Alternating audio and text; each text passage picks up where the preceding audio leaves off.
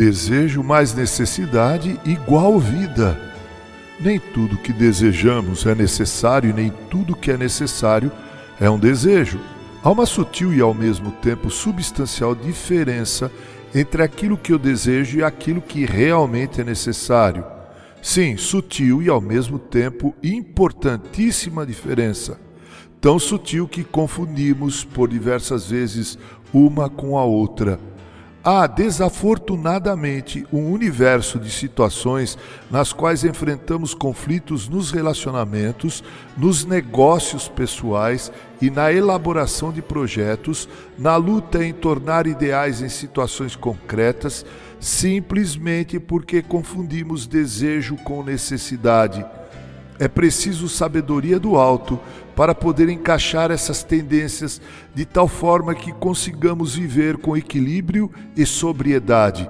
Tiago, em sua carta, escreveu que nada temos porque não pedimos, e muitas vezes, quando pedimos, não recebemos porque pedimos mal, ou seja, pedimos para esbanjar em nossos prazeres. Tiago, capítulo 4, verso 12 e 13. Exemplificamos com a questão do perdão. Pode ser que perdoar alguém que o ofendeu, o humilhou, não seja um desejo concebido no coração, gerado na alma, mas ele é mais do que necessário para podermos caminhar, seja em que direção for ou com quem quer que seja. Seria muito útil e ainda mais maravilhoso se pudéssemos combinar ambos, ou seja, reconhecer a necessidade da prodigalidade do perdão e desejar do fundo do coração disponibilizá-lo. Mas perdoar deve ser mais do que um desejo, é uma necessidade.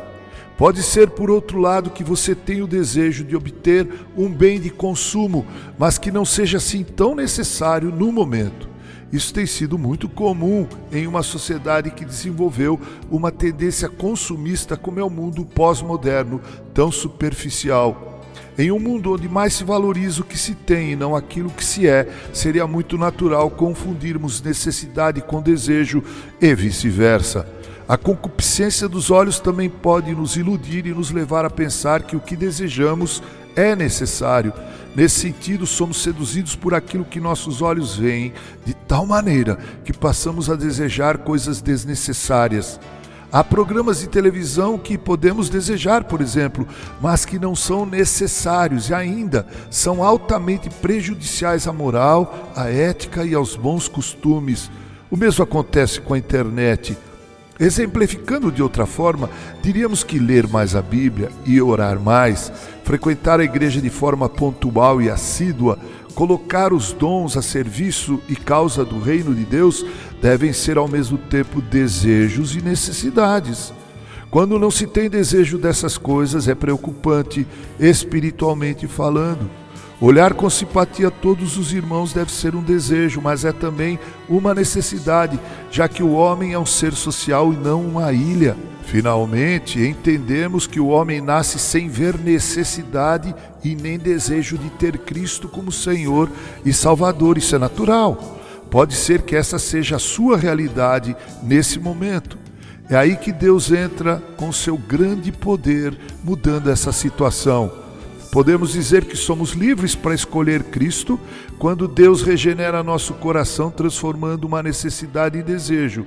Quando Deus se torna Senhor da nossa vontade, nada pode se opor a que desejemos a Cristo como Senhor e Salvador.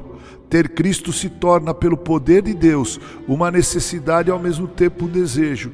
E quando esses fatores se fundem em um só, nós passamos a viver, porque foi o próprio Cristo quem asseverou, abre aspas, eu vim para que tenham vida e a tenham em abundância, fecha aspas, João 10, 10.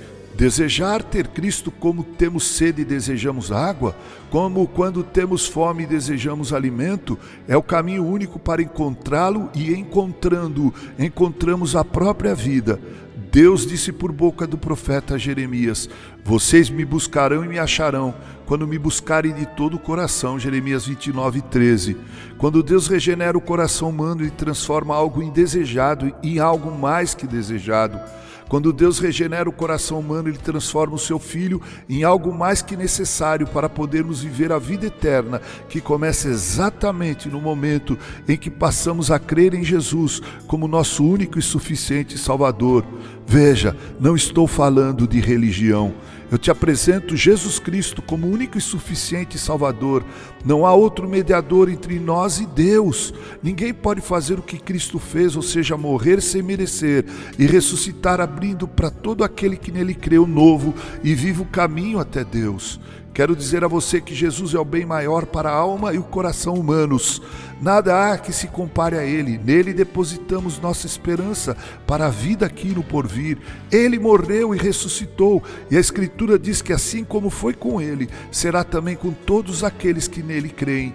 Eu oro enquanto você me ouve e peço a Deus que o seu Santo Espírito esteja regenerando o teu coração e fazendo desse coração, outrora amante dos prazeres e das paixões deste mundo, desse coração apegado às coisas mundanas, um coração que se deleite agora em Deus. Eu oro para que você seja transformado, reconheça o quão necessário é Jesus para a tua salvação e busque agora, nesse exato momento, a Deus. A Bíblia diz em Isaías 55,6: Busquem o Senhor enquanto ele pode ser encontrado, invoquem-no enquanto ele está perto.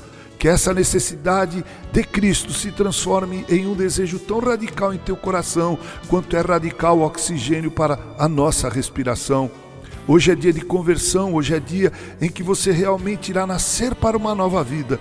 É por isso que eu oro, Deus, por meio do seu Santo Espírito, nos converta a todos. Com carinho, Reverendo Mauro Sérgio Aiello.